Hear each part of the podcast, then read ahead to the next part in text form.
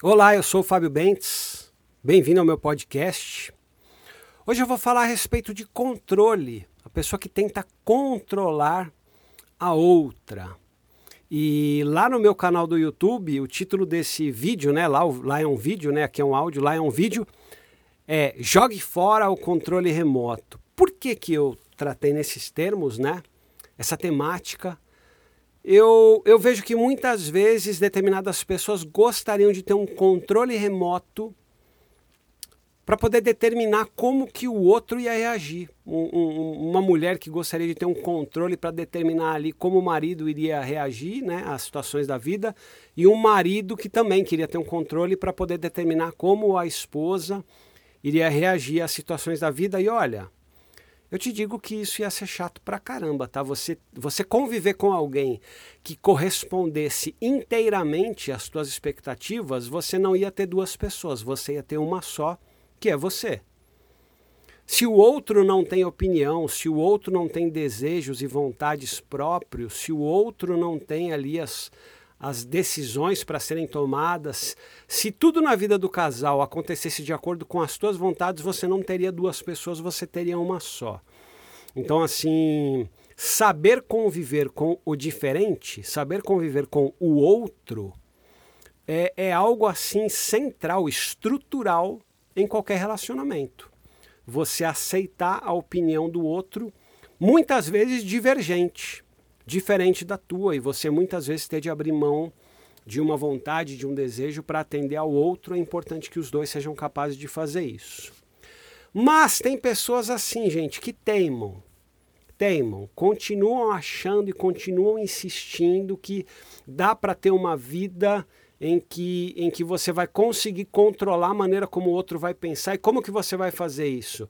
Ah, com reclamação, com queixa, com ameaças, né? Eu, ah, ah, algum tempo atrás, eu gravei um podcast, é só você procurar aí no meu canal, um, um, um, podcast chamado Pare de Reclamar, porque tem gente que reclama, reclama, reclama. Muitas vezes isso daí é uma tentativa de controle. A pessoa fala: Bom, eu vou reclamar, reclamar, reclamar, reclamar para que ele ou ela faça aquilo que eu estou esperando.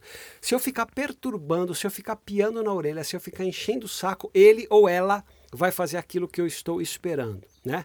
Então, tentativa de controle. E quando eu falo de controle, existem algumas palavras assim que me vêm à mente quando eu penso no controle, né? Ah, eu penso em manipulação, eu penso em desrespeito, porque você não respeita a maneira do outro pensar e agir.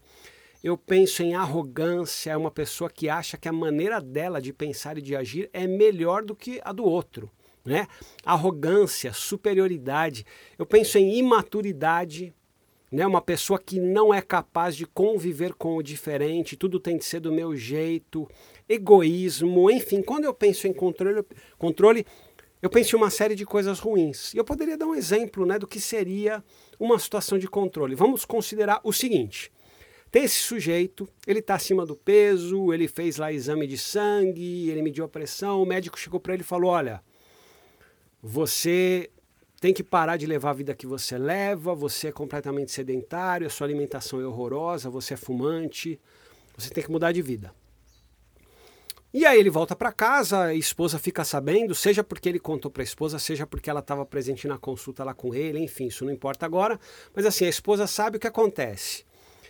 Ela começa a encher o saco desse cara. Esse cara vai sentar na mesa, ela começa a piar na orelha dele, falando: Olha aí, ó, olha o médico, lembra o que o médico falou e tal. Ah, o cara senta na frente da TV, ela vai lá, ó, oh, tá vendo? Ó, o médico falou que é para fazer exercício, já vai sentar de novo. E começa a encher o saco do cara. O cara volta do mercado, compra umas coisas que ele não deveria. Ela já vai lá, cata um saco de lixo, pega tudo que ele comprou lá de porcaria, de bolacha, latinha de cerveja, de refrigerante, põe tudo no saco de lixo, joga fora, fala isso daqui, olha não sei o que, e começa a piar na orelha do cara, tá certo? Olha, ela não vai conseguir nenhum resultado ah, perturbando esse cara, porque assim as pessoas não gostam de ser controladas. Adultos não gostam de ser controlados. Você controla uma criança, você controla um, um adulto emocionalmente pouco desenvolvido. Agora, um adulto maduro, nenhum adulto maduro quer ser controlado. Fundamentalmente na própria casa. Então, O controle é, é, é uma maneira ilegítima de você esperar que o outro haja de acordo com aquilo que você está esperando.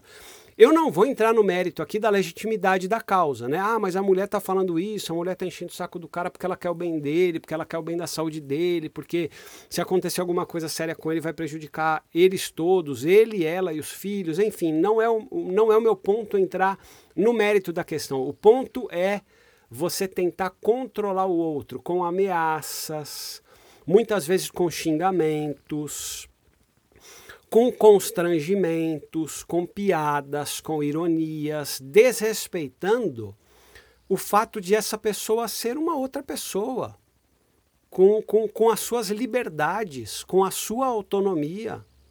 Então, quando uma pessoa quer tirar da outra a liberdade dela, a autonomia dela, as decisões dela, ela está tentando controlar. E não interessa o motivo pelo qual é, ela esteja fazendo isso, porque o motivo não vai legitimar a causa. Eu gosto muito mais de pensar em influência.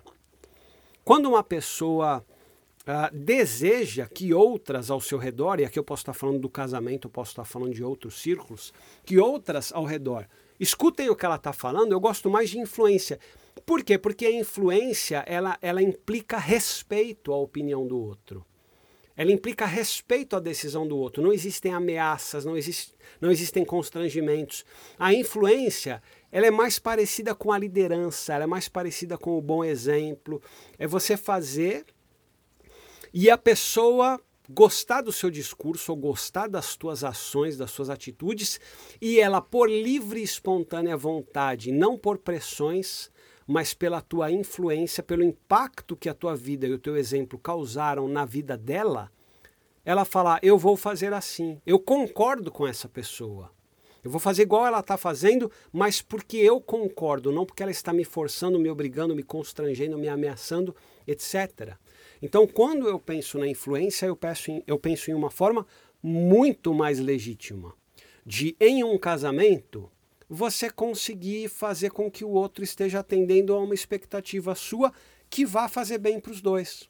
Não pelo controle, mas pela influência. E aí, para aproveitar esse exemplo que eu tinha dado, do sujeito que está acima do peso, que é fumante, que se alimenta mal, que é sedentário, e a esposa quer né, que, que ele viva melhor, o que, que ela pode fazer?